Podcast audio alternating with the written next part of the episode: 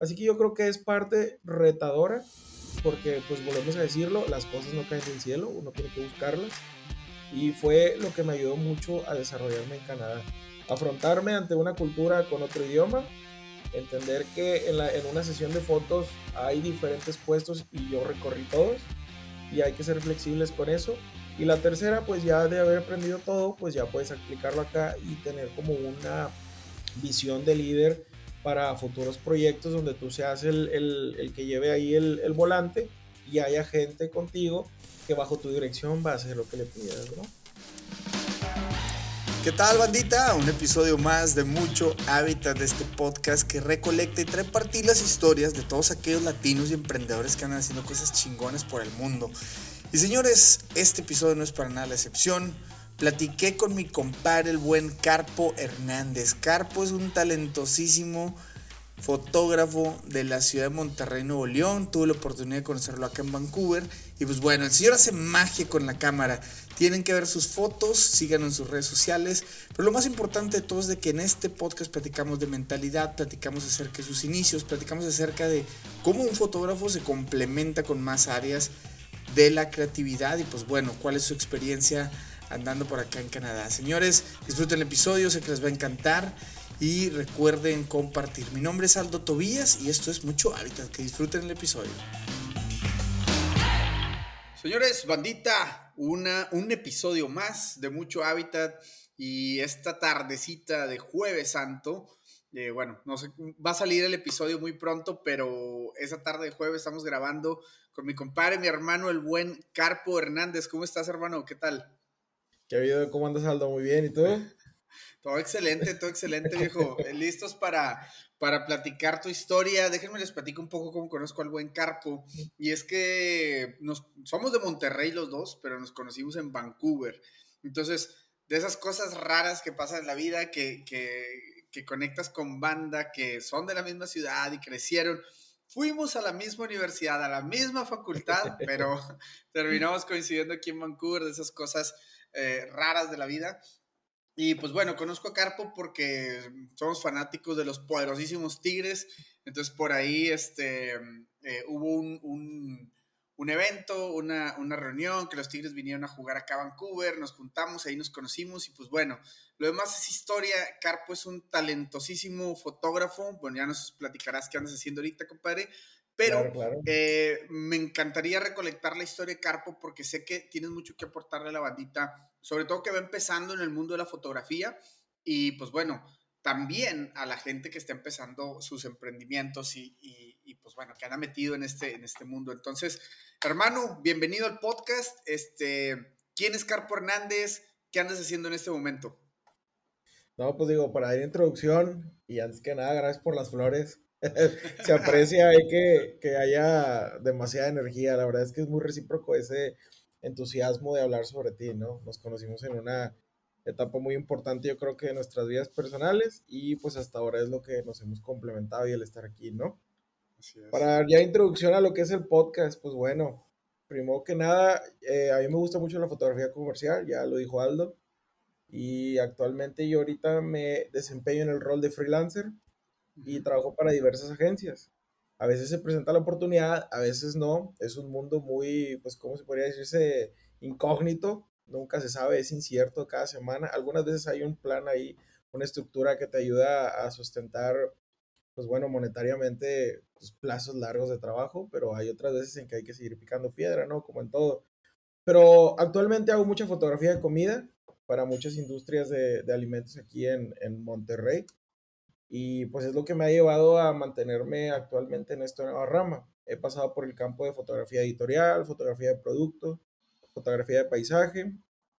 Hice un poco de arquitectura para algunas este, pues, inmobiliarias que están aquí empezando su desarrollo de, de negocios en, en, la ciudad. Pero pues bueno, lo que ahorita ya más me mueve siempre va a ser la fotografía de comida, ¿no? Actualmente ya, ¿qué será? Para más de un año y medio que la ejerzo. Y es algo increíble, no nada más por la foto, sino porque también me dan de comer. Qué chingón. Sí. Y de hecho, y de hecho, eh, es inevitable ver las fotos que luego estás publicando por ahí en Instagram. Eh, y se antoja, se antoja la cervecita, el cortecito de carne, los mariscos que por ahí. Y más porque, digo, al final de cuentas, cuando pones una foto es justamente para eso, ¿no? Para despertar esos sentimientos, ese, esas ganas de quererlo. Tus fotos lo hacen a la perfección, hermano. Y, y, pues bueno, digo, felicidades por tu trabajo. La verdad es de que sé que lo vamos a poder ver en los grandes restaurantes de Monterrey. Igual ahorita si nos quieres platicar de qué restaurantes, pero me voy a ir para atrás primero a la historia. Le voy a dar un rewind. Entonces, este, yo no con Carpo, cuando tú empezaste este tema de la fotografía, ¿sabías desde muy morro, desde que estabas en la universidad, que ya te querías dedicar a esto o, eh, o de plano fue una circunstancia que por ahí se dio y terminaste dedicándote a esto? Y te lo pregunto, hermano, porque creo que hay mucha raza que ahorita está en universidades y escucha gente en universidad y a lo mejor no tiene muy claro para dónde va, o qué le gusta, o si pica aquí, pica allá este, para ti, ¿cómo fue la historia y qué consejo nos podrías dar para alguien que vive esta, esto en su etapa, en su etapa de exploración en la, en la universidad, ¿no? Sí, claro. Mira, pues digo, para resumir ahí un poquito lo que, lo que preguntas, mi contacto con la cámara fue cuando estaba yo pequeño. Mis papás eran fotógrafos por, bueno, mi papá por profesión y mi mamá por hobby. Así que todo el tiempo estuve envuelto entre cámaras, rollos, etcétera, etcétera. Así que, pues bueno, este, ahí de repente jugaba un poquito yo con, con los juguetes de mis papás de, de, esa tecnología, los lentes y todo, y fui familiarizándome, ¿no? La verdad es que lo aborrecí mucho tiempo porque con, este, pasaba mucho tiempo con mi papá, porque mi mamá en este caso ya este, trabajaba y para yo no, no estar ahí solo en la casa, pues mi papá tomó el rol de criarme, ¿no? En sí. Así que graciosamente mi papá siempre me sacaba y nos llevábamos la cámara, tomábamos fotos, él ajustaba los valores, me la pasaba y yo, yo daba el clic. Y donde yo aborrecí tanto era el proceso de ir a revelar, porque íbamos a las tiendas de revelado y ahí nos esperábamos 40, 50 minutos para un huerquillo de 6 años. Es un infierno estar ahí haciendo ese pato, estar perdiendo ese tiempo. Yo quería andar en los parques corriendo, etcétera, etcétera. Pero pues bueno, esa fue la parte que no me gustó. Tiempo después, digamos que después de, ¿qué será? Unos 10 años, yo tuve la oportunidad de estar en Chicago un tiempo. Y un día antes, inclusive, de yo regresarme de ese viaje, eh, tenía ahí unos dólares extra que me habían sobrado. dije, bueno, quiero ir a un Radio Shack. Estaba a algunas cuadras, uno ahí cerca de donde yo vivía, y lo primero que vi fue una cámara y me compré una Fujifilm. Era una Handycam chiquita, ¿no? Y esa cámara digital me ayudó mucho, pues, a explayarme un poco, ¿no? Tomé algunas fotografías el último día ahí en Chicago. Me gustaba mucho tomar fotos de los pinos, de los árboles, de los parques, etcétera, etcétera. Y ya regresando acá a Monterrey, empecé mi proceso de, de entrar a la preparatoria. Ahí en la preparatoria yo estudié este, laboratorista industrial, todo lo que tiene que ver con la química. Eso fue por gusto de mi mamá, pero dentro de mí empezaban a ser un artista, ¿no? Yo realmente me familiaricé mucho este, por cosas artísticas dentro de la, de la preparatoria. Me pasaban al pizarrón a resolver alguna ecuación química y el maestro se distraía y yo estaba dibujando, yo estaba haciendo otras cosas, ¿no? O sea, me regañaban como no tienes una idea. Así que yo empecé como que a darme cuenta que despertaba mucho dentro de mí algo más allá de, de cuestiones o mentalidades cuadradas, ¿no? Me gustaba explayarme, me gustaba hablar, me gustaba escribir, me gustaba demasiado la fotografía, pero nunca me había animado a dar el paso siguiente a algo, ¿no? dentro de la misma de la misma preparatoria, perdón, mi mamá me alentó a de que, oye, pon una galería de fotos.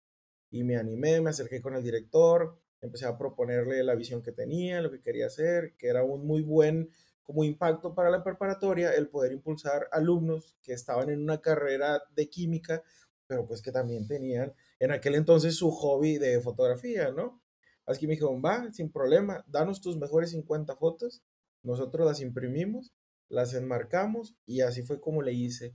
Tuve un tiempo para desarrollar todo el proyecto y eran cosas meramente de que iba caminando y veía algo bonito y le tomaba fotos, ¿no? Veía gente pidiendo dinero en los cruceros y les tomaba fotos y de eso constó mi galería. Le fue tan bien a la galería que duró ahí un mes en la preparatoria y varios directores la vieron y se la quisieron llevar a otras escuelas. Ya tiempo después, pues obviamente culminó el proceso de esa galería fotográfica. Me entregaron un diario que después la escuela lo quiso conservar y ya no supimos nada de él, pero bueno, terminó el proceso de la, del, del, tour de la galería y me regresaron las fotos. aún conservo algunas, algunas ya no, pero eso fue, por así decirlo, mi inducción desde mi, mi, eh, desde mi querer, no que nadie me obligara, al inicio de la foto. Hermano, te, voy, te, voy, a interrumpir ahí un poco porque creo que mencionaste algo que, que a mucha banda le falta, o sea, o, no, no lo ha hecho. Y es el tema, mencionas, me acerqué con el director. Obviamente tu mamá te metió la espinita, ¿no? Ah, claro, sí. Pero dices, me acerqué con el director. Ahí entiendo que esa parte de la historia fue tú tomar acción, tú tocar puertas, tú moverte, si me explico, y hacer que las cosas sucedieran. Entonces, aquí creo que esa parte es muy importante recalcarla porque creo que hay mucha banda que está esperando que le caigan las oportunidades y no, y no generalizo, pero creo que la acción de moverte, a lo mejor te pudieron haber dicho que no. Si me explico? Digo, en, este caso estamos contando la, la que sí, la, la, que sí pasó y de, no, pues sí. Pero ¿cuántas veces no nos quedamos o no tomamos esa acción por miedo a que, ah, nos van a decir que no? Ah, pues seguro no traigo tanto en la mochila, ¿por qué, ¿Por qué querrían publicar mis fotos o por qué querían publicar mi trabajo, etcétera? Entonces, ese, ese no movimiento, ese movimiento más bien, o esa, esa acción, pues, eh, ve, o sea, te, te, te, incentivó a que fuera una carrera, o sea, a que, a que realmente quisieras dedicarte a esto. Entonces, por ahí va un poquito el, el levantar la mano y la banda que está pensándole, hijo, su propondré esto o, o, no, ¿qué hago? Si me explico, es como que go for it. o sea, no, no, te quedes esperando, toma acción, acércate con quien te tengas que acercar. A lo mejor te van a decir que no a la primera, pero pues picando piedra, ¿sabes? Entonces entrarle y pues bueno, solamente quería interrumpirte porque vi, un paréntesis muy interesante en ese, en, ese, en ese punto. Sí, muy acertado. Y fíjate, para complementar y darle el siguiente paso a la biografía, yo termino la escuela y yo estuve muy indeciso. Mi preparatoria era técnica de tres años y yo terminé muy indeciso porque mi, mi, mamá en este caso quería seguir aventándome a ser ingeniero. Pero dentro de mí ya nacía la espina de intentar algo, principalmente donde no hubiera matemáticas. O sea, eso sí es de cajón. Estuve ya casi también al grado de no estudiar nada, pero sí meterme a alguna carrera y fue la de diseño gráfico. Total, mi, mi mamá me dijo, bueno, en la Facultad de Artes Visuales hay carreras de diseño, hay carreras de fotografía, vi los planes y me metí. Estuve cuatro años y medio estudiando diseño y los cuatro años y medio los maestros siempre me dijeron, ¿y por qué no estudias mejor foto? Y yo nunca supe realmente cuál era, qué veían ellos en mí, pero a mí me gustaba mucho justificarles de que es que a mí me gusta una buena fotografía bien tomada con un texto, pero yo no sabía si a mí me gustaba cómo acomodaban el texto o cómo tomaban la foto. Todo eso lo fui descubriendo después. Al pasar del tiempo, durante esos cuatro años y medio, yo descubrí demasiadas cosas en mí. La primera fue que desde cortos pasos, con una cámara muy sencilla, yo mandé correos a un festival muy importante aquí en Monterrey, Nuevo León, que se llama el Machaca Fest. Les enseñé un, un, portafolio de flores de mi abuelita caminando en el Parque Fundidora, de, de, de lo que fuera, lo más sencillo que te puedes imaginar, pero yo les dije, oye, este es mi, mi portafolio y me gustaría intentar tomar fotos de concierto con ustedes. Les puedo regalar yo las fotografías sin ningún problema. Recuerdo que les escribí un jueves, dos días antes del concierto. Y el mismo jueves en la tarde me dijeron, vente a fundidora, te vamos a dar dos accesos totales. Y le corrí yo al parque, me presenté con los dueños, me dieron mis pulseras y me dijeron, te vemos el sábado. Y ya yo llegué el sábado y ahí fue donde empecé yo a interactuar un poquito y conocer más la cámara. Y ahí conocí pues a un montón de bandas. Al principio los de seguridad, ¿y tú quién eres? Me, regañaban, me, me, hablaban bien feo. Es, es toda una aventura. Pero lo que voy es que vuelvo a complementar que yo me acerqué sin ningún miedo, ¿no? Mi propósito era, si yo quiero llegar ahí, pues ¿qué tengo que hacer? No me van a ver, tengo que hacerme notar, ¿no? Así que fue por eso mismo que yo les escribí, acerté, le di al clavo y pues en este caso se abrió una oportunidad muy grande y ya después del 2012 que estuve ahí colaborando con ellos, estuve hasta el 2014 si mal no recuerdo. Y no nada más en esos eventos, ellos también tenían eventos de DJs, tenían eventos de música electrónica, eventos de otro tipo de, de música y pues ya para cualquier cosa, oye, háblale al carpo, oye, que el carpo, oye, a final de cuentas me hice ya un como pionero dentro de la industria de, de la fotografía y conciertos y pues me empecé a abrir camino por puro entusiasmo. Y realmente digo, está bien chistoso porque viniendo de una mentalidad, de unos padres, de una mentalidad de, de ingeniería, pues era muy contradictorio que mi mamá de que estudia algo estable, este, algo con seguridad, No, no, no, yo me peleaba con mi mamá y le decía, ¿sabes qué? Yo me voy a tomar fotos en la noche porque a las 10 de la noche llega tal DJ y se acaba a las 4 de la mañana. Y pues ya te imaginarás la- el, el dilema, ¿no? De yo querer seguir mi sueño y mi mamá frenándome un poco con esas cosas. Es algo bien chistoso porque no quiere decir que te está privando de que seas libre, sino que pues obviamente por la edad, por la situación de las ciudades, la inseguridad algunas veces, pues tienes una, algo en contra, ¿no? Por lo que luchar. Pero pues bueno, viniendo de buenos valores que me habían educado por parte de mis papás, creo que supe moverme inteligentemente, no nada más en cuestiones de sentirme una persona libre, sino que también moverme con cuidado y por otro lado saber qué era lo que quería, ¿no? Claro. Así que pues eso es algo muy chistoso, pero pues lo más importante es que creí en mí desde un principio. Yo no sabía realmente que lo iba a hacer como una profesión, pero al principio era decir, yo quiero estar en tal lugar, así que voy a ver de qué manera llegar, ¿no? Así que, eh, digo, si quieres tú preguntar algo, si no, No, no, no, pero complemento. está, está excelente porque sí, exacto. O sea, yo, yo creo que fue una buena manera de, de, de, o sea, de algo muy estudiantil a algo ya, pues, Sí, más profesional, más tenerlo. O sea, la acción fue la misma, ¿no? O sea, el entusiasmo, las ganas por poder conectar con alguien y por querer decir, pues va, o sea, yo las tomo y a dos días antes del evento, o sea, volvemos al tema de, de un poquito de, de, de, ese, de esa acción, ¿no? Esa, esa acción que por ahí podemos estar sintiendo y decir, bueno, pues yo quiero, ¿no? Quiero, claro, quiero claro. hacerlo y pues automáticamente ahí se, se, se pueden derivar un montón de cosas. Entonces, tomar acción, yo creo que es el tip eh, que podemos dejar eh, eh, con esta historia. Y platícame, ¿qué más, ¿qué más siguió de ahí? A partir de ahí, ¿qué onda? ¿Qué, qué, qué otras cosas empezaste a hacer después de esos festivales de música? Este, sé que la vida del fotógrafo es estar tirando foto, pues Sí, sí, prácticamente a diario y estar de que estás, estás tratando de mejorar tu composición, tus encuadres, tu, digo, hacerte más ágil con el tema de ajustar velocidades, etcétera.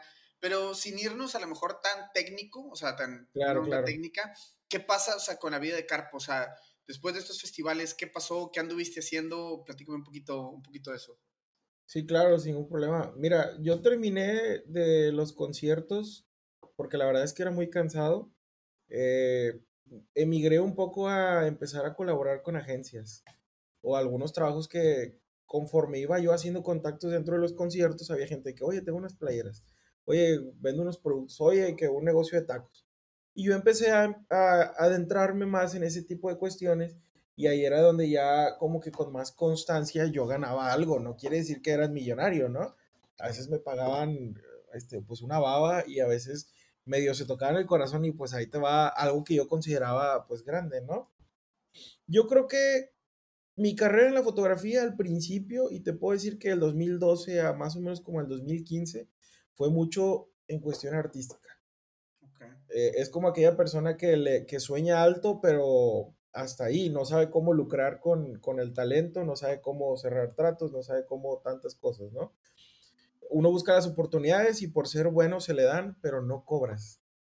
Fue hasta después del 2015 que yo empecé a darme cuenta pues que las cosas costaban demasiado. Gracias a Dios yo tuve la oportunidad de que mis papás me apoyaran mucho tiempo con, con conseguir pues el cuerpo de la cámara, los lentes, etcétera, etcétera. Pero pues dije, bueno, algo hay que, algo hay que sacarle provecho. Y fue ahí después del 2015 que yo empecé a cobrar. Entré a un trabajo que se llamaba la Sociedad Mexicana de Parrilleros aquí en Monterrey, que se encarga de todos los eventos de grill más importantes aquí de, de la República. Y fue ahí donde yo entré como fotógrafo. Graciosamente, ahí empecé mis primeros pasos como fotógrafo de comida. Hacíamos unas producciones larguísimas, un solo día, 30 recetas, comíamos demasiada carne y conforme iban saliendo las recetas, nosotros teníamos que evidenciar todo eso, bien acomodado el platillo, bien presentado, que se viera sabrosón, pues porque todo ese tipo de material iba destinado a un recetario que se hacía normalmente año con año. A mí me tocó dar los primeros inicios de ese recetario y pues bueno, al final no nada más era leer un libro, sino todavía veía yo la foto después de tiempo y me acordaba del sabor de la carne y a veces ya había días en que va a haber receta hoy, no hombre, ¿por qué? Ya, ya estábamos, pero así de que cansadísimos de todo, ¿no? Pero bueno, fue ahí donde ya entendí que podía, en este caso, generar ingreso con mi talento, con mi habilidad. Y te, te, lo digo así porque te digo, yo siempre vi la fotografía, inclusive en la carrera, como algo que me gustaba, pero no para entender que yo podía generar ingreso con ello. Yo vengo de una, de una cultura de diseñador. Yo aprendí, pues en este caso, no te puedo decir que con toda la experiencia del mundo, pero hacer un poco de diseño editorial, un poco de branding, ilustración. Así que mi pensamiento analítico y creativo se enfocaba más en esos aspectos. La fotografía era mi complemento en ese entonces, ¿no? Eh, no te puedo decir que he trabajado en muchos lugares, pero sí te puedo decir que he hecho muchas cosas. Algunas han sido externas a alguna planta eh, o como una planta de tiempo completo en alguna oficina, pero sí que he podido moverme en diferentes lados. Algo muy gracioso, y digo, voy a retroceder ligeramente. Yo cuando estaba a casi un año o, o seis meses de terminar la carrera, yo trabajaba en una empresa que se llamaba Latin Power Music. Era una disquera pues súper padre, la verdad de muy buen prestigio, me trataron súper bien este, durante el tiempo en el que estuve. Y yo, de también que me iba laboralmente, eh, tuve que no suspender la escuela, sino que dejé de ir y la, la, disquera me traía de arriba para abajo en México y en varias partes de Estados Unidos retratando a los, a los artistas que ellos manejaban, ¿no? Total, pues por azares del destino me tengo que salir de la, de la empresa y vuelvo a la escuela pues casi bien, bien cabizbajo, ¿no? Porque pues en este caso, ¿quién da la cara después de mucho tiempo haber faltado? Y hablo con los maestros este, y les digo, oye, lo, lo que pasa es que estuve trabajando y me estuvo yendo bien, les enseñaba evidencias, etcétera, etcétera. Y fue así como lo, yo pude justificar mi falta de, pues, de presencia en la escuela, pero pues en este caso estaba como a pasos más adelante de muchos que estaban todavía estudiando, pero no hacían todavía muchas cosas, ¿no? Digo, no, no, hay una estructura como tal, yo no puedo decir que el éxito me llegó a mí de esa manera y yo no puedo decir que la otra gente no tenía éxito. A lo mejor ellos, al no salirse de la escuela, estaban construyendo más habilidades y yo estaba a lo mejor haciendo un loop de lo mismo siempre y sintiendo que no crecía. Así que es muy incierto eso, pero lo que sí te puedo decir es que disfruté cada proceso, pero también por otro lado me pagaba un poco, ¿no? Ahí en la misma disquera esto de ser fotógrafo es algo de picarle piedra todos los días. Eh, muchas veces, por más que seamos una parte esencial en, en, el área de la comunicación, no es bien vista. Una, porque yo no tengo nada en contra de nadie que se compre una nueva cámara, pero lo que sí estoy en contra es que no sepan cómo cobrar o por qué se la compraron y no sepan cómo beneficiar a la sociedad de los fotógrafos, ¿no? Estaría padre que existiera en algún punto algún tipo de lenguaje universal que todo aquel que se compra una cámara tiene estas posibilidades de acercarse a clientes, cuánto cobrar, etcétera, etcétera. Pero pues eso ya es más cuestión de meterse en el lado educativo y desarrollar pues como un perfil de artista, ¿no? Hay gente que realmente nada la compra por viaje y luego de que, oye, te cobro 500 pesos por un baby shower, cuando algún fotógrafo profesional pues cobra mucho más, ¿no? Es algo con lo que tiene uno como profesionista que luchar con la diversidad de precios y diversidad de personas que están dentro de la industria. Te voy a hacer un par de preguntas que quiero que pienses bien y seas honesto contigo mismo. ¿Cuánto del dinero que has generado a lo largo de tu vida tienes el día de hoy? Es increíble cómo podemos pasarnos la vida trabajando sin ser conscientes de todo lo que nuestro dinero dejó de hacer por nosotros durante ese tiempo. Ahora, ¿cuánto del dinero que generarás a partir de hoy le darás un buen uso? ¿A cuánto de ese dinero lo pondrás a trabajar para ti? Ahorrar está bien, hay muchas maneras de hacerlo. Debajo del colchón, esconderlo en el refri, hasta la típica tanda con 10 señoras que ni conoces. Pero si te platicara de una herramienta de ahorro completamente segura, que haces que tu dinero se haga más dinero con el paso del tiempo, en la cual tú eliges por cuánto tiempo ahorrar y además de todo esto te da una protección por invalidez o fallecimiento, ¿Te interesaría? Si la respuesta es sí y quieres recibir una asesoría personalizada, solo tienes que hacer lo siguiente. Número uno, seguir esta cuenta de Instagram, arroba pobre el que no ahorre, todo separado por puntos. Número 2. Enviar un DM diciendo que escuchaste por acá y que te interesa una asesoría. Y número 3 es recibir la asesoría y en verdad tomar acción. No dejes pasar más tiempo, comienza a pagarle a tu yo del futuro y como diría tu mamá, pobre de ti que no ahorres. Ahora sí, continuamos con el episodio. Claro, de hecho hay una parte bien importante porque justamente como tú dices, hay un estigma, o sea, venimos de la misma, de la misma industria, ¿no? Del diseño, que piensas que es como, ah, pues ahí nomás algo, algo sencillo, algo ahí este, rápido, algo sencillo, ¿no? Que puedas ahí diseñar, ¿no? Un logo fácil y estoy buscando algo sencillo. Justamente lo sencillo es lo que más cuesta trabajo poner, ¿no? Pero creo que en la, en la fotografía creo que pasa, pasa lo mismo y, y, yo creo que aquí le podemos hacer zoom a ese, a ese tema donde, eh, como dices, la, muchas de las personas pueden ver una foto y pueden pensar que es algo solamente es picarle un botón, ¿no? Pero eh, todo lo que hay detrás... Eh, de, desde el tema de scouting hasta, ¿sabes? O sea, hasta ya editar la fotografía como tal. Eh, creo que hay, hay, hay, bastante, hay bastante que, que manejar, hay bastante que, que, sortear. Entonces, para toda la banda que, que nos está escuchando ahorita, me gustaría como que empezar a desmenuzar este tema. O sea, ¿cuándo, o sea, sí cobrar, o sea, eh, y sobre todo la gente, o sea, emprendedores o que quieren hacer de la fotografía un negocio, su estudio, lo que sea. O sea, no, no, sé si, ¿cómo podemos empezar a desmenuzar esto? O sea, ¿cuándo, eh, ¿cuándo trabajar, digamos, eh, lo voy a decir gratis, pero ¿cuándo trabajar sin costo, sin paga? ¿Cuándo trabajar, o sea, o sea cobrando? ¿O cómo, cómo, ves tú este tema? O sea, ¿dónde está la línea en, en el aspecto de, bueno, es que voy empezando, entonces no cobro, o de que, bueno, pues ya tengo rato, pero me conviene este contacto? O sea, ¿Dónde está por ahí la línea para ti? Y no significa que, que, sea la verdad universal, pero me gustaría ahí como que empezarla a desmenuzar porque yo siento que mucha raza está todavía como en ese, en ese limbo, ¿no? De que, bueno, ¿cuándo sí, cuándo no?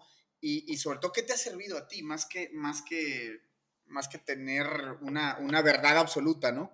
Sí, claro. Fíjate, para dar complemento también a eso, yo creo que para saber cobrar, principalmente hay que tener la confianza de que lo que ofreces es valor agregado a la sociedad, ¿no? Okay. Yo creo que no por cobrar mil pesos y hacer un trabajo muy feo ya ganaste. Ahí son pasos negativos, ¿no? Por ejemplo, cuando yo empezaba en los conciertos, yo no cobraba. Al pasar del tiempo vieron que mi talento era bueno y empecé a cobrar. Este, y luego después yo de poder como eh, tener en, en, mi, en las manos el control de ese sistema de trabajo de conciertos, yo brinqué a la modalidad de que ya no me hablaban del concierto, sino que me hablaban los managers. Así que, digo, lo, lo, lo, resalto aquí, pero hay un DJ que se llama Paul Van Dyke y justamente cuando vino una vez a Monterrey le tomé unas fotos y graciosamente yo subí una a mi Facebook, en aquel entonces tenía una fanpage y los tagué, me escribió la manager y me compraron las fotos y esas fotos se usaron en una gira mundial, no recuerdo ya la, la fecha, pero pues la verdad es que estuvo bien para mis primeros pasos. Ah, Pero ya, ya, ya regresando más al presente, mientras no cobres, considera que tu trabajo eh, se está puliendo. Estás puliendo tu criterio, estás puliendo tus habilidades, estás envolviéndote de un lenguaje completamente nuevo y estás metiéndote en la industria de todo aquel que crea, de todo aquel que tiene arte. Y hay que entender también que puedes hacer arte para las demás personas o hacer arte de lo que sientes tú hacia adentro y lo expresas y ya encuentras un nicho de personas que se identifique con tus emociones, ¿no?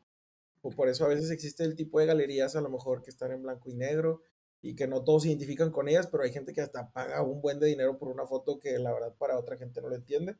Claro. Pero sí, yo creo que lo más importante es que si te pones o tus primeros pasos en la fotografía, siempre busca proyectos que te den valor agregado. No importa si a lo mejor te acercas a, con algunos estudiantes de alguna escuela y dices, oye, este, soy fotógrafo, me gustaría apoyarlos en sus proyectos finales de, de la facultad, de la universidad, etcétera, etcétera. Y bueno, ahí ya empiezan ellos también inclusive a, hablarte de el proceso creativo para que también tú pongas tu talento y vaya un proyecto a flote, ¿no? Ahí empiezas tú a enriquecerte de muchas áreas. ¿Y cuándo ya cobrar? Cuando principalmente ya te sientas seguro, cuando principalmente ya sepas que con eso puedes vivir estable a la par de como si estuvieras en una oficina.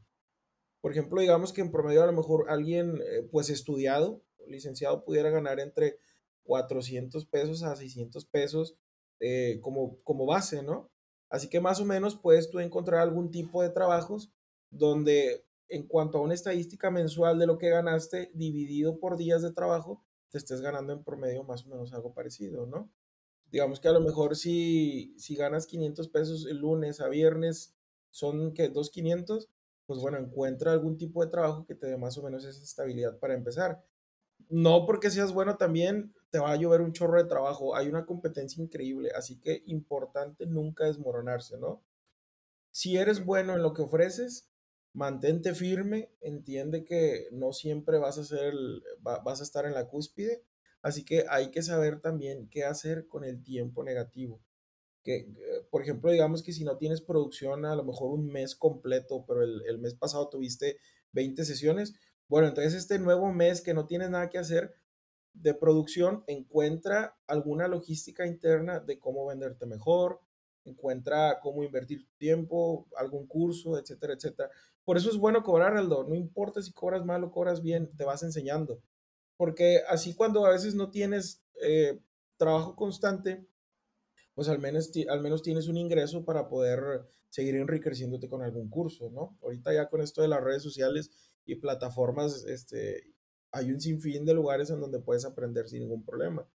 No hay como tal una teoría, yo creo que todos los fotógrafos te van a decir, cobra en base a lo que tú creas tu tiempo, cobra en lo que creas que te costó el equipo. Así que realmente es nada más qué quieres hacer, qué necesitas para lograrlo y que consideres siempre cuánto te costó. A lo mejor si compras, sí, sí, sí, digo nada, es para terminar ahí eso. A lo mejor si un día te compras tú una cámara de 50 mil pesos, pues bueno, más o menos haces una proyección de en cuántos meses pudieras tú darle vuelta a esa inversión que hiciste. Y ya con eso te vas a dar cuenta que si lo cumpliste en ese plazo de tiempo, estás creciendo. Y es, y es este que te gusta, que no lo haces nada más por dinero fácil. Hay quien se compra una cámara y, hombre, saqué dos mil pesos este fin de semana extra aparte de mi trabajo con ganas.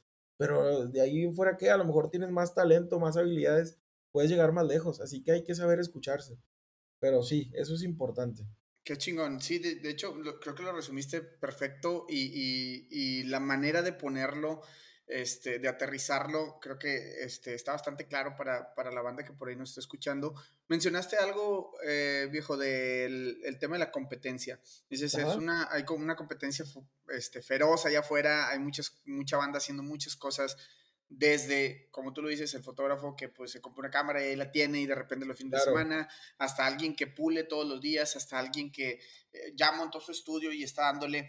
Eh, yo entiendo que hay competencia sana, o sea, hay competencia sana, pero también soy de los creyentes que cuando uno se dedica a esto, pues tienes que ir por todas las canicas, ¿sí me explico? O sea, el competir a lo mejor no termina siendo una medallita para nadie, ¿no? O sea, es ir a ser el líder de esto. Y creo que la fotografía te permite, o sea, hay tantas cosas en las cuales especializarse y lo hablo, lo hablo desde fuera, ¿no? A lo mejor siendo un fotógrafo dices, bueno, pues no es tanto, no sé, ya me podrás platicar mejor, pero, por ejemplo, tú puedes decir, este, alguna vez conocimos una persona que dijo, no, es que yo, yo hago fotografía botánica, o sea, de puras plantas, y es de que, a la madre, o sea, qué loco, o sea, porque no, no te imaginarás, habrá quien lo haga de puros insectos, habrá quien lo haga de paisajes, habrá quien lo haga de, ¿sabes?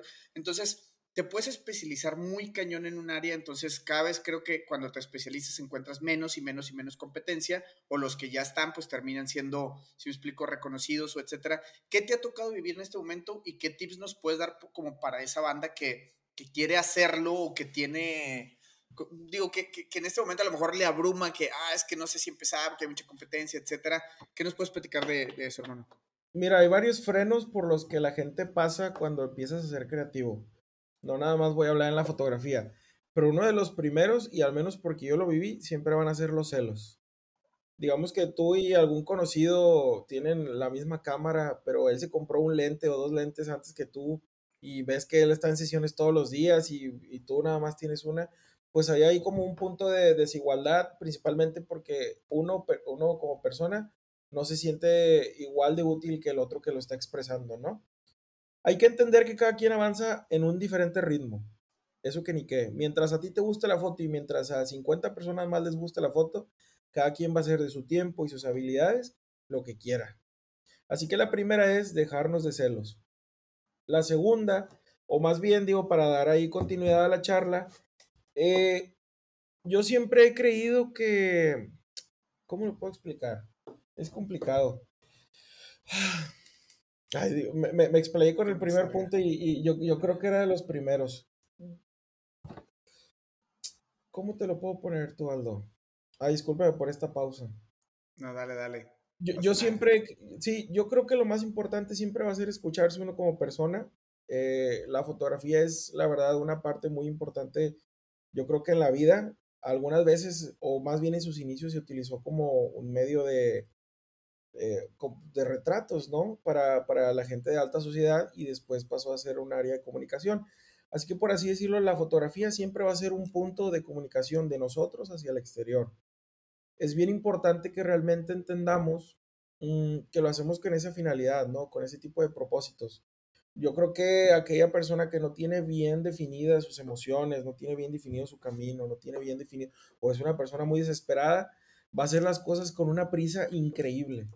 Así que siempre es, yo creo que construirse hacia adentro y construir eh, cuando uno ya se sienta listo, ese camino que, a donde quiere llegar, ¿no? Es muy importante como creativos nunca desesperarnos, es muy importante como creativos siempre estar en constante aprendizaje. Yo las fotos que hacía antes no son las mismas que hago ahora.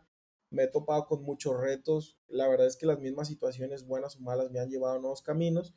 Inclusive, este, lo comparto, siempre hay que estar dispuestos a abrirse en el camino a que a lo mejor no nada más estás destinado para una sola cosa, ¿no? Eh, siempre es bien importante entender que a lo mejor llevas cinco años haciendo lo mismo, pero si te tratas de salir de esa zona de confort, quién sabe si a lo mejor lo que a ti te gustaba de la fotografía era la iluminación, ¿no? O te gusta otro tipo de responsabilidades dentro del proceso creativo. Y yo creo que es, es, eso, uno como creativo no nada más piensa en fotos, siempre piensas en tu fotografía como complemento eh, con otras áreas. Para poder crecer, siempre es bien importante enrolarte con otras personas. No creas que tú por ser fotógrafo ya te vas a creer el, el amo del diseño, el amo de la imprenta, el amo de, de muchas cosas, ¿no? Para que un proyecto siempre salga a flote, tienes que ser empático, tienes que enrolarte con más gente que de otras habilidades complemente las tuyas y así es principalmente como vas a saber que vas por buen camino. No hay que ser envidiosos, no hay que creerse los más egocentristas de, no, no, no, yo voy a ser el director de todo. No. Una buena película se hace con un sinfín de gentes, no nada más el director hizo la música, actuó, no, no, no, por eso se tarda mucho tiempo las buenas cosas, ¿no? Pero yo creo que sí es muy importante entender ese tipo de aspectos para poder salir adelante y entender qué es lo que nos gusta, porque a lo mejor estás ahí por, por cuestiones artísticas, pero ya cuando lo ves como una formalidad, te desespera hablar con clientes, te enojas demasiado porque no respetan lo que haces. En esta industria, no nada más en la fotografía, siempre hay que estar muy abiertos a opiniones positivas y negativas. Si no estás dispuesto a correr ese tipo de riesgo, la verdad es que tú mismo te estás construyendo paredes y al final del camino te vas a cuestionar, mira, ¿y por qué nunca me dieron la oportunidad? Pues porque tú mismo nunca te escuchaste y nunca te la diste, ¿no? Así que es, es una enseñanza que les puedo compartir y la verdad es que no es el comentario más sensato. Digo, yo al final, dentro de cinco años, a lo mejor voy a tener otra filosofía mucho más arriba de lo que te expreso, pero es parte del proceso en el cual ahorita me encuentro y con el cual me ha funcionado, pero sigo construyendo nuevas habilidades y estoy en busca de nuevos senderos hacia dónde ir, ¿no? Oye, pero de hecho, sí, o sea, eso que mencionas, pues obviamente es parte como del crecimiento también personal y profesional, ¿no? Que ahorita tienes una opinión, pues puede cambiar, o sea, eso es parte como del, del o sea, sería a lo mejor eh, hasta, hasta contra, o sea, más bien perjudicial que no cambiáramos de opinión, ¿no? Conforme ha pasado el tiempo. Pero mencionaste algo bien importante y es estar abierto a opiniones. Y es que aquí también eh, tengo, que, tengo que meter mi cuchara porque yo creo que también cuando te abres a opiniones, sea, tienes que también hacerte la piel un poquito gruesa, no sé, no sé cómo llamarlo. O sea, saber que la opinión, bueno, toma la opinión de quien venga, eso es una, una de las cosas que también puedes, este, como interpretar. Pero tú, mejor, más bien, yo te lo platico antes de meter mi cuchara completamente, pero el estar abierto a opiniones, ¿qué significa para ti? O sea, que, que si alguien de repente subes algo a Instagram y un comentario de, este, de, no sé, de Ah, no, no, un nickname así todo random de que este Mr. Computadora 683 y te pone que ah, está bien fea esa foto, lo que sea. Sabes, o sea, a lo mejor Instagram no es el no es la red social, ¿verdad? Donde pasa eso, es más como el Twitter, ese tipo de cosas, pero a lo que voy es de que está exacto, estar abierto a opiniones ¿Cuándo son o sea, cuándo es cuando la tomas? ¿Cuándo es cuando hay más relevancia en la opinión? ¿Es cuando alguien que ya tiene más trayectoria, que ha hecho lo que, algo que tú quieres? ¿O cómo, cómo, cómo te abres a este tipo de opiniones? Yo creo que lo más importante es que mientras sepas lo que ofreces, ya sabes. Ay, discúlpame por el ruido de atrás. Mientras sepas lo que ofreces, ya sabes exactamente si te afecta o no la situación, ¿no? Mm, sí, sí, sí, claro. pausa comercial, pausa comercial eh, sí, sobre todo porque, digo, las opiniones siempre va a haber, positivas o negativas, y cada quien tiene un criterio distinto. Inclusive hay que tomar en cuenta que a veces uno hace fotos para gente que no entiende foto, pero aún así te consumen, ¿no? Digamos los que hacen retratos, alguna vez, a lo mejor algún diseñador de modas o algún fotógrafo de modas que hace fotos con modelos bien padres, pues a lo mejor también abre su estudio y hay gente sencilla que no entiende del arte que quiere también un buen retrato, ¿no? Digo, aquí hay que entender que a lo mejor a la modelo se le puede torcer demasiado y le va a gustar la foto. Pero acá a lo mejor a una persona mortal, lo voy a poner así, la tuerces demasiado y va a decir, ay, no, no me gusta la pose, ay, no. Hay que estar abierto a ese tipo de cosas y entender que cada comentario positivo o negativo te lleva a un siguiente nivel. Vuelvo a decirlo, siempre y cuando sepas lo que ofreces. Porque así es como el arte se complementa y el arte siempre se manipula. Hay que entender que el arte siempre está hecha de emociones y no siempre vamos a emocionarnos con lo mismo o vamos a estar hecho del, mismo mezcolanza de sentimientos, ¿no? Siempre estamos en una nueva etapa evolutiva y por eso mismo somos inconformistas. Por más que diseñemos una campaña a nivel nacional, pasa, el, pasa la emoción a los dos, tres meses y te sientes inconforme y quieres algo más, ¿no? Ya probaste lo bueno, así que ve por más. Y de igual manera, por más que hagas algo de calidad, no siempre significa que toda la gente se va a identificar con ello, ¿no? Creo que lo, lo ahí digo como pleonasmo, pero por eso mismo no debe afectarte mucho las cosas. Por más negativas que sean, hay que tomarlas constructivas. No para darle satisfacción a esa gente, sino para entender que nosotros vamos creciendo. Y además siempre han dicho por ahí, ¿no? Que entre más hables mal de uno es porque a lo mejor algo estás haciendo bien. O pues por otro lado, a lo mejor este, hay gente con envidia, hay gente que a lo mejor soñó con, lo que tú estás haciendo, pero nunca supo cómo lograrlo. Por eso es bien importante que uno desde un principio toque puertas antes de que crea que las oportunidades le van a llegar. Desde ahí empieza el pensamiento, desde ahí empieza uno a desarrollarse de que si, si te gusta algo, pues entonces ve por ello, ¿no?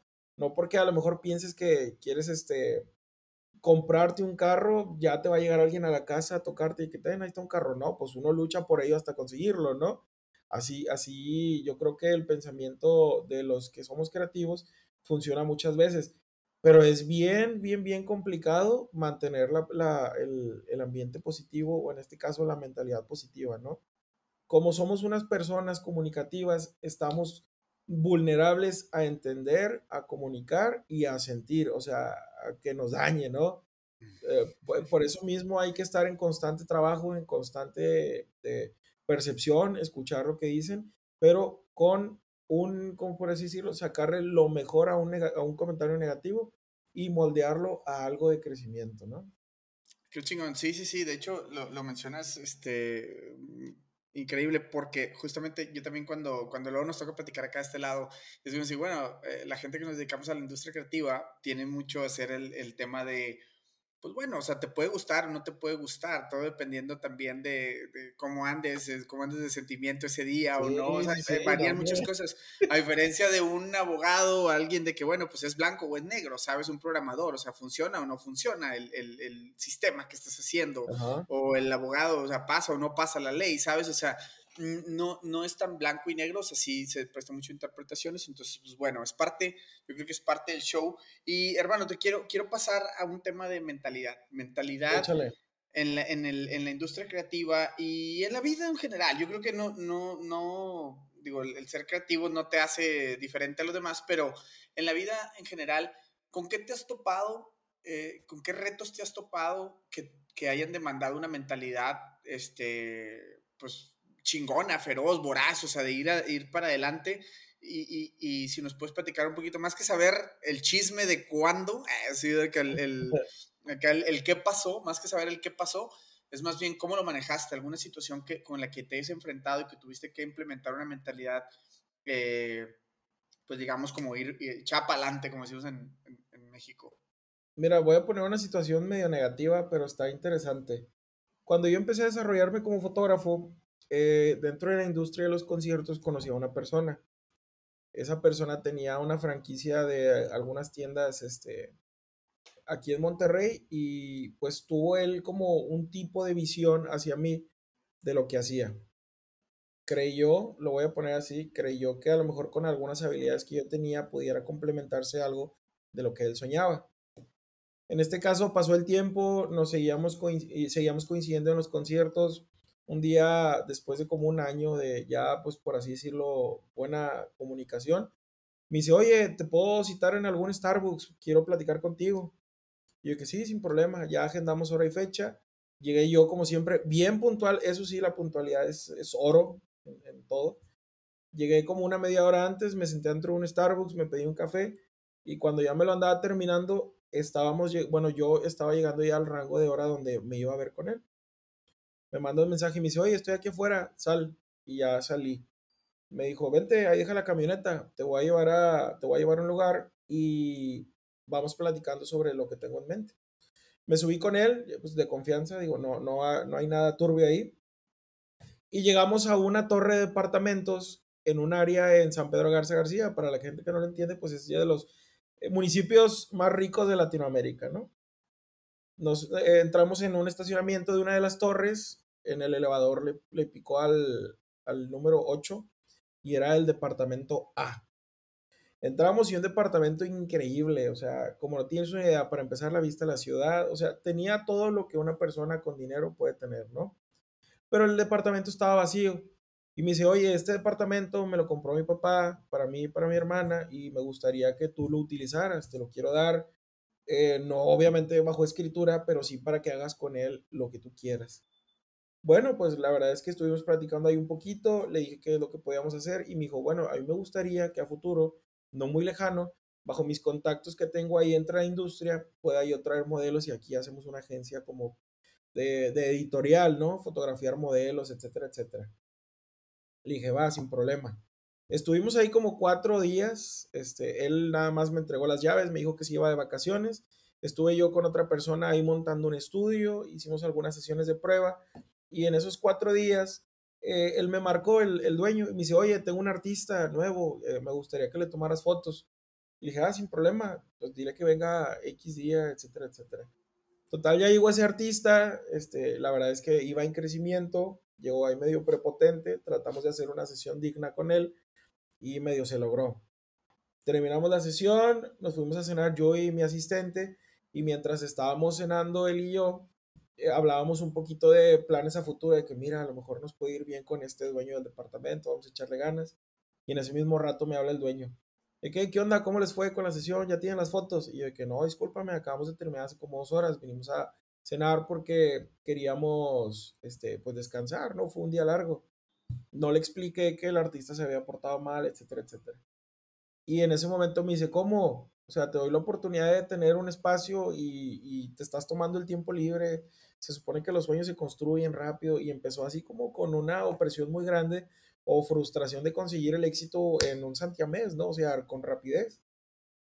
Y total, como yo soy una persona que siempre defiende su trabajo, le dije, oye, ¿sabes qué? Discúlpame, pero la verdad es que yo no trabajo igual que tú. Yo llevo un proceso y la verdad es que la sesión se complicó un poco, estuvimos cansados mentalmente, así que decidimos venir a cenar y esto y lo otro, y ya el día de mañana empezamos a editar las fotografías. No le pareció, no sé si el güey andaba de mal humor o algo, pero todo por mensaje, todo, me dijo, ¿sabes qué? Quiero que el día de mañana recojas todas tus cosas y me dejes el, el espacio libre la verdad es que me, me, decepcionó mucho tu manera de trabajar, no esperaba que hicieras eso, así que muchas gracias, pero bueno, aquí, aquí muere el trato que teníamos, ¿no? La verdad es que medio me agüité, pero como vuelvo a decirlo, soy una persona que no se deja, pues dije, ¿sabes qué? Pues ni que tu papá hubiera levantado su empresa en un día y le hablé con sensatez, sin faltarle tanto al respeto, pero pues si él no entendía que un proceso creativo requiere tiempo, pues yo no iba a andar con alguien que me iba a, tra a traer a las prisas trabajando, ¿no? Claro. Así que nos, nos peleamos ahí por, por Face. La verdad es que yo sigo teniendo las conversaciones por si hay alguna X o Y, algún futuro, ahí hay evidencia. Esperemos que no. Pero fue algo que me puso un reto porque muchas veces uno cree que lo van a pisotear. ¿Cómo es posible que hay tanta gente que no valora lo que haces y aún así te necesita? O sabe el lenguaje para manipularte y convencerte de que ándale, hazme algo, pero luego te tratan bien mal o se tardan en pagar. Así que yo creo que esa fue la, la escena que más me marcó y más me hizo entender que yo iba en serio con lo que a mí me gustaba y que realmente en esta industria no todos van a entenderte. Es bien complicado a veces porque hay gente que no consume el arte y aún así le urge crear arte. Y, y, te van a explicar una idea, te van a enseñar fotos, te van a enseñar de todo y vas a hacer lo que a tu percepción entendiste. Y al final, no, es que no me gustó. ¿Y qué onda? O sea, ya le invertiste tiempo, le invertiste esto, le invertiste lo otro, y al final no le gustó, pues, o sea, tú eres el autor intelectual, es como que creaste algo, le diste vida, ¿no? Y como para que vengan a pisoteártelo, pues no está padre. Así que yo, por experiencia propia, nunca me he dejado que me hable mal de mi trabajo, pese a que a lo mejor yo cometí un error, yo lo acepto, yo abogo por pedir disculpas, pero si yo no cometo nada y la verdad la gente es la que nada más está pasando por encima de mí, pues claro que con, con justa razón les voy a expresar mis emociones pues de una manera congruente y pues molesta, ¿no? Así que esa es yo creo que la experiencia más divertida de vida que he tenido y es algo que nunca se me va a olvidar. Hay una segunda parte, no igual con, con de eso mismo, pero con él mismo, como ocho meses después, ya lo la, la contaremos o la sacamos a la luz.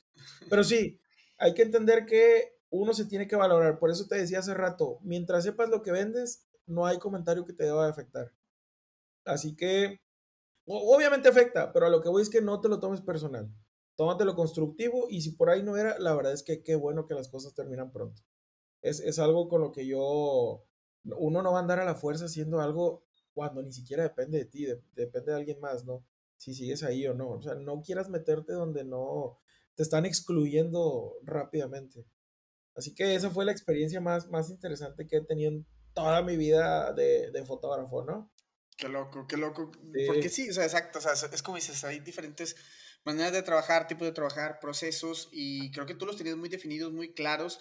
Eh, no es, no es la, la, mm, como la constante, creo que eh, en, en, hay muchos trabajos que la banda está como muy a expensas de lo que le diga el cliente, que el cliente paga, el cliente manda. En este sí. caso, pues era una tipo sociedad, entonces había una manera de trabajar.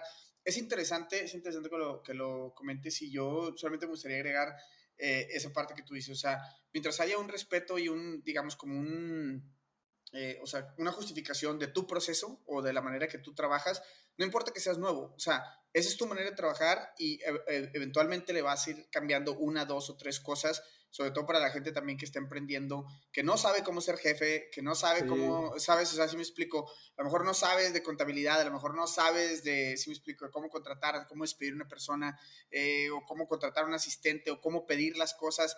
Digo, hay un poquito de, de ¿cómo, ¿cómo se le llama? O sea, hay un poquito de sentido común detrás de todas esas, de esas claro, cosas, claro. pero eh, también luego uno tiene que desarrollar esas habilidades, sobre todo cuando empieza, ¿no? Que es desarrollar procesos, desarrollar tu trabajo, desarrollar tus, eh, ¿sabes? O sea, todo, es, todo eso que envuelve eh, este, tener tu propio, tu propio negocio, tu propia marca, tu propio, tu, ahora sí, sí. que tu propio negocio, ¿no? Eh, hermano, por ahí este, quiero que me platiques también un poquito. Anduviste por acá en Vancouver, digo, pues ya claro. en el inicio. Este, ¿Qué anduviste haciendo por acá? Si nos puedes platicar un poquito de qué hiciste, con quién colaboraste, o más o menos de qué, de qué, ¿Cómo andabas, güey? Porque recuerdo que nos, luego nos juntábamos ahí en Starbucks para ver ahí proyectillos. Sí, sí, sí. Y este, sacas tu mochilota con todos los discos duros, todos los discos, un montón de discos duros. Yo me imagino claro, que la vida claro. del fotógrafo. Este, pero platican un poquito qué anduviste haciendo por acá, este, justamente porque también es otra de las partes importantes que quiero mencionar en el episodio. O sea, a, a lo mejor como fotógrafo, o sea, la industria de la fotografía eh, y creativo en general, eh, pues es una profesión que podemos terminar ejerciendo en cualquier parte del mundo, ¿no? O sea, es, una, sí. es, es un lenguaje universal y al final de cuentas, pues eh, llegar a otra cultura, a otro país, pues no es como si hubieras estudiado leyes, por ejemplo, que se vuelve obsoleto tu conocimiento una vez que brincas o, ¿sabes? O sea, es, es, un, es algo un poquito que se expande más. ¿Qué te tocó vivir cuando andabas por este lado? Este, y, y sí, si nos puedes platicar un poquito de eso. Tuve la oportunidad de irme a Vancouver a estudiar un diplomado en fotografía comercial en La Salle y la verdad es que estuvo muy interesante porque, pues bueno, ya para ese entonces yo había desarrollado una habilidad en la fotografía muy grande y ya traía un portafolio medio fuerte con los conciertos, con algunas colaboraciones que había hecho aquí en, en Monterrey. Y pues créeme que estuvo bien gracioso porque llegué yo con la mentalidad de, de creer que ya lo sabía todo, ¿no? Pero algo que me ayudó mucho el poder abrirme a estudiar algo que ya sabía las bases fue entender que en la fotografía hay, para que se pueda tener algo de éxito, eh, siempre va a haber un, un, equipo de trabajo, ¿no? Y muchas veces no va a ser solo interno, es decir, que yo lleve a mi equipo de trabajo, sino que también las otras personas con las que colaboras en una marca son parte de que el proyecto salga a flote. Así que cuando yo estuve allá en la carrera, pues me tocaba mucho ver que los otros no sabían mucho fotografía y pues el maestro tenía a veces que empezar con que miren, aquí está la velocidad y cosas muy básicas, ¿no? Cada, cada, lente tiene una habilidad distinta y pues a lo mejor a veces se usaba el lente erróneo y eso desesperaba a los maestros, pero había una paciencia muy grande por enseñarles a todos. Lo que me ayudó mucho de estudiar la carrera, o bueno, en sí el diplomado, fue principalmente también entender un nuevo idioma. Es bien importante, yo creo que eh, el poder tener la, las puertas abiertas por parte del inglés, que uno también como fotógrafo no se debe limitar a aprender inclusive el lenguaje. ¿Por qué? Porque hoy en día con tanta tecnología puedes tener la oportunidad de que a lo mejor una empresa de alguna otra parte del mundo te contacte porque quiere unas fotos específicamente de México, ¿no? Y a lo mejor tú no sabes inglés y pues ya se te fue de las manos algo muy importante. Pero si sabes inglés, pues tienes la oportunidad de desarrollar eso sin ningún problema. Segunda, cada cabeza creativa es un mundo de aprendizaje increíble. Yo allá en la escuela tuve un maestro filipino que se llamaba Noah. La verdad es que lo admiro demasiado. Por él perdí el miedo a la fotografía de estudio. A mí no me gustaba dirigir modelos. A mí no me gustaba porque no sabía mucho de iluminación. Hombre, y con ese maestro, la verdad es que me explayé, como no tienes una idea, a tal grado que allá mismo me volví su asistente por debajo del agua, porque pues en este caso no podía existir un tipo de relación, amistad entre alumno-maestro, ¿no? En ese entonces. Pero pues al final de cuentas él eh, iba en crecimiento, por así decirlo, era un rockstar, así que pues me invitó y trabajábamos proyectos muy padres, ¿no? Él trabaja, yo admiré demasiado que él trabajaba con marcas tipo H&M, Zara, pero marcas de allá de Europa que tenían aquí la base de textiles en, en Canadá y ahí mismo desarrollaban la ropa, se la mandaban ahí a Vancouver y él hacía las fotos de los catálogos, ¿no? Todo lo e-commerce. Así que yo me encargaba mucho de, me citaba una hora antes él me decía, seteame esta iluminación, yo hacía todo eso, ya nada más llegaban las modelos y yo asistía, inclusive hasta yendo por los cafés. La verdad es que es, es parte del trabajo, ¿no? Pero eso me ayudó a principalmente también entender que hay que tener disposición de que no puedes empezar siendo el de mero arriba. Hay que, hay que estar flexibles para entender cada una de las áreas. Y dentro de la misma carrera, pues la verdad es que también me tuve que afrontar a retos de exponer ideas. Digamos que uno como fotógrafo trae la idea en la mente, pero ¿cómo se le explicas al cliente? Pues bueno, hay que tener una estructura para poder ser coherente y no hablar paja hasta que te entiendan, ¿no? Así que eso me ayudó y todavía más expresarme en inglés, ¿no?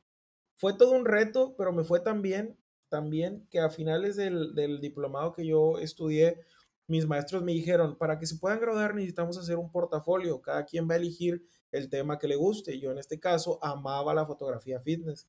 Así que contacté a Puma, contacté ahí a Under Armour de Canadá, obviamente, de Vancouver, les escribí y todo. Y pues para eso me dieron la oportunidad de retratar un producto y usar las fotografías en redes sociales.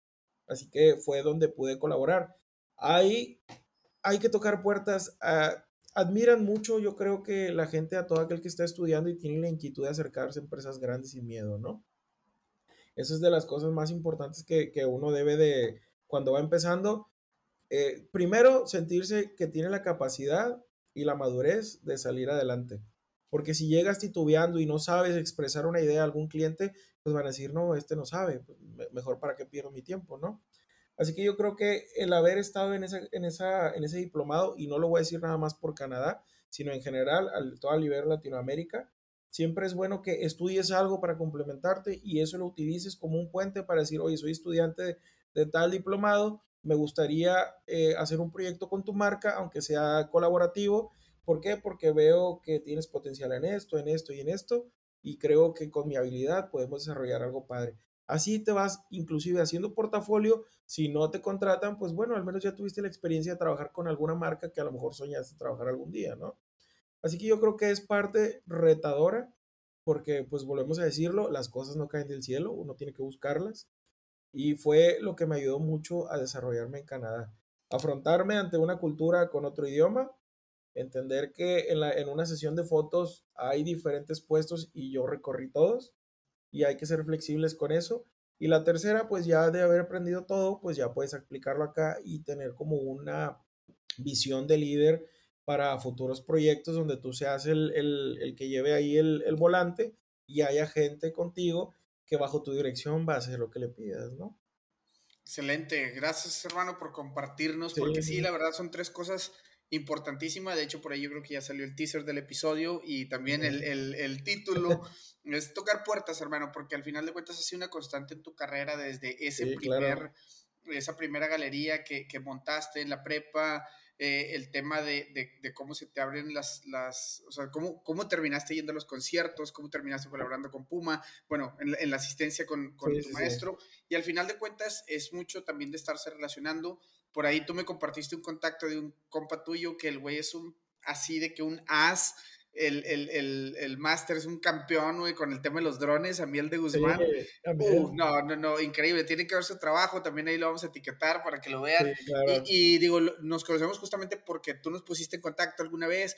Y es eso, o sea, es estar agarrando de más áreas, como también lo mencionamos claro. en el episodio, de más habilidades, es estarle metiendo más y más y más, pues para poder crecer, ¿no? Llegar a, a, a grandes resultados, que es lo que queremos. Eh, sí, hermano, totalmente. vamos a pasar a la última parte del episodio para irle sí, dando dime, un, un, carpetazo, pero Adelante. antes de la última pregunta con la cual despido todos los, los episodios, me gustaría platicarte un poquito, este, eh, ¿qué, ¿qué, debe traer en la mochila alguien que, vamos a suponer, que, que quiere dedicarse al mundo de la fotografía? Este, y quiere hacerlo como, digo, ya, ya nos dejaste de entrever varias, varias cosas, ¿no? Ajá. Pero me quiero dejar la foto, eh, pero no sé por dónde, deja tú que no sé por dónde empezar. Me quiero dedicar a la foto, es rentable, no es rentable, se puede vivir, no se puede vivir, con todas esas dudas, ¿qué debe traer alguien para realmente lograrlo, no? O sea, para, para realmente poder, este, lograr ese objetivo que es vivir de la fotografía y hacerlo pues de una manera este, profesional y una, buena manera. Yo creo que, digo, hablando filosóficamente, lo primero es pasión. Es, la, la, pasión te va a llevar a conseguir todo lo que quieras siempre y cuando luches por ello. Hablando ya de cuestiones materiales, eh, yo siempre he creído, y como metáfora de vida también, entre más cargas cosas en la vida, menos llegas lejos. Así como la fotografía, hay demasiado equipo, pero de nada te sirve tener mucho porque las producciones se hacen con poco. Hay que entender que cada objeto de la fotografía tiene un propósito y hay que entender que también es posible hacer este, más con menos. Lo, eh, cosas esenciales con las que yo empecé, una sola cámara y dos lentes. Con eso tenía todo. Digamos que si te quieres ir a cosas técnicas, a mí me gustaba tener mucho un lente angular y otro con zoom y que tuviera también un poquito de macro, ¿no? En este caso, pues es complicado obtener esos tres puntos, pero digamos que hay unos que, por ejemplo, el básico 1855, ¿no? que es con el que mucha gente empieza, está un 2470, que son angulares. Ya depende también de que, eh, por así decirlo, de a qué te quieres dedicar. Por eso te digo, con pasión uno va descubriendo su camino.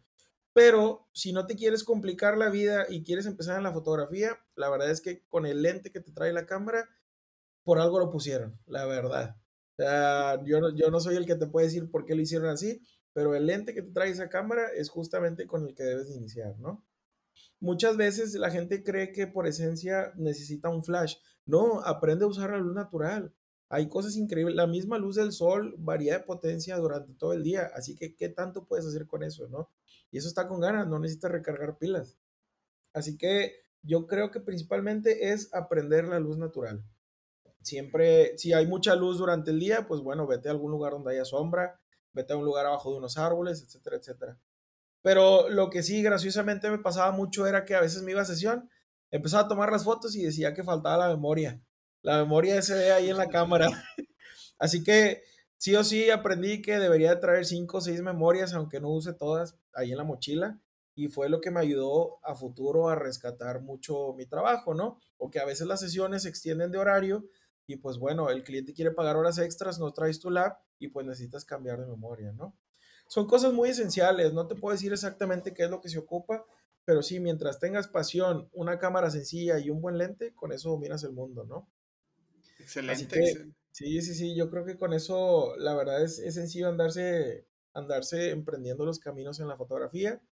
Y la verdad es que es toda una aventura. Está padre que toda aquella persona que le gusta, pues al menos por inquietud, empezarse en ese camino, va descubriendo cosas maravillosas. Si algún día no te gusta, ya en un futuro, pues vende la cámara o te la quedas de recuerdo, pero al menos no te quedaste con la espina de haber intentado algo. Eso, eso, eso está, está chingón esa parte. Hermano, pues bueno, te voy a agradecer mucho que podamos platicar. Sé que se quedan algunas cosas en el tintero, pero pues obviamente em, después lo podemos retomar en algún episodio 2 o lo que sea. Eh, ¿Cómo te pueden encontrar la raza en redes sociales? Este, platícanos un poquito de eso. Digo, les vamos a dejar todos los links, pero, claro, claro. puedes platicar dónde pueden ver tu pues trabajo. Lo gracioso es que nada, tengo dos redes sociales, el Instagram y mi página web. Pues, y me pueden encontrar como Carpo MX, C-A-R-P-H-O MX se compone de Carlos y foto en inglés, ¿no? Ahí está. Así que Carpo MX. Y es raro porque. Ok, Carpo MX. Y es raro porque toda la raza ya te conocemos como Carpo. O sea, ya ni siquiera es este Carlos, este. Ya, ya ni aquí en mi casa me dicen Carlos, me dicen Carpo. mis tías, mi mamá, mis primos, todos. Ya no hay nadie que me diga Carlos. Exacto. Es, increíble. Pero sí, aquí andamos. Te has hecho un nombre, carnal. Eh, yo admiro bastante tu trabajo, digo, te lo digo antes de que, pasemos a la última pregunta. Eh, tienes un talento increíble, tienes un talento así perro y la neta, eh, sé que vas a hacer cosas chingonas, o sea, más de las que ya has hecho. Por ahí, pues, este, por eso la invitación al podcast, por eso hemos, hemos podido platicar. Y pues bueno, lo bueno es de que somos compas, digo, fuera, fuera de este episodio y sabemos que nos vamos a estar echando la carnita asada por ahí muy pronto. y justamente hablando de carnita asada, para despedir el episodio, así termino todos los, los, los episodios, es preguntarte, si tuvieras la oportunidad, digo, no tengo que darte contexto porque somos de Monterrey, si tuvieras la oportunidad de hacer una carnita asada un sábado por la noche y pudieras invitar a tres personajes de la historia vivos, o sea, que todavía vivan, o muertos, o de todos tipos, géneros, este, de todo, de cualquier persona que puedas invitar, ¿qué tres personajes de la historia invitarías a esa carnita asada?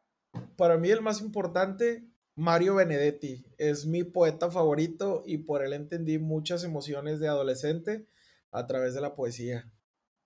Este, la segunda, yo soy una persona, la verdad, digo, acentúo mucho en la, en la religión, no soy fanático, pero me interesa mucho ese tipo de temas, así que yo creo que sería al Papa Juan Pablo. Sería una, una, charla muy interesante, más como una cuestión de vida espiritual, ¿no? Y el tercero, pues digo, eh, aquí presente y todo, pero yo creo que a mi mamá, que ha sido la verdad parte bien importante en toda mi vida. Y la verdad es que lo, lo voy a decir, pero gracias a ella estoy aquí, ¿no? y su amor y su coraje, su apoyo. Y yo sé que así como a mí me apoya mi mamá, en todo el mundo hay alguien que tiene el apoyo de algún ser especial, no necesariamente de la familia, pero siempre hay que saber escuchar todo eso. Pero esas serían mis tres personas que invitaría. Qué chingón y qué motivo manera de cerrar, hermano. Te agradezco mucho, te agradezco mucho el tiempo, te agradezco mucho este episodio. Y pues bueno, hermano, nos escuchamos muy pronto en algún próximo episodio. Muchas gracias. Muchas gracias, fuerte. Éxito, Aldo. Gracias. Bye.